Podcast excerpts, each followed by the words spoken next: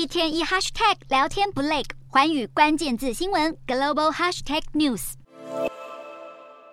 美国商务部今天公布通膨指标，剔除能源和食品价格后的七月个人核心消费支出 PCE 年增四点二趴，符合市场预期。但联准会还是没有确认不会在九月继续升息，因此道琼指数和标普五百指数双双收黑。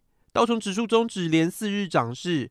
而以单月涨跌幅来看，四大指数八月全数收黑。道琼指数八月跌二点三六趴，是二月以来最大跌幅；而纳斯达克八月累计跌落二点一七趴，创今年最大跌幅。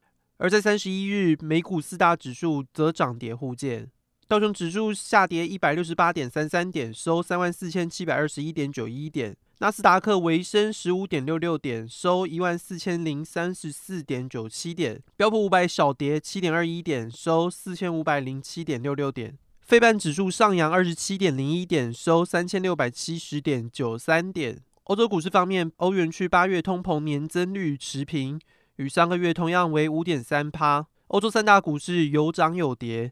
英国股市下滑三十四点五四点，收七千四百三十九点一三点。德国股市上扬五十五点一五点，收一万五千九百四十七点零八点。法国股市下挫四十七点七零点，收七千三百一十六点七零点。以上就是今天的欧美股动态，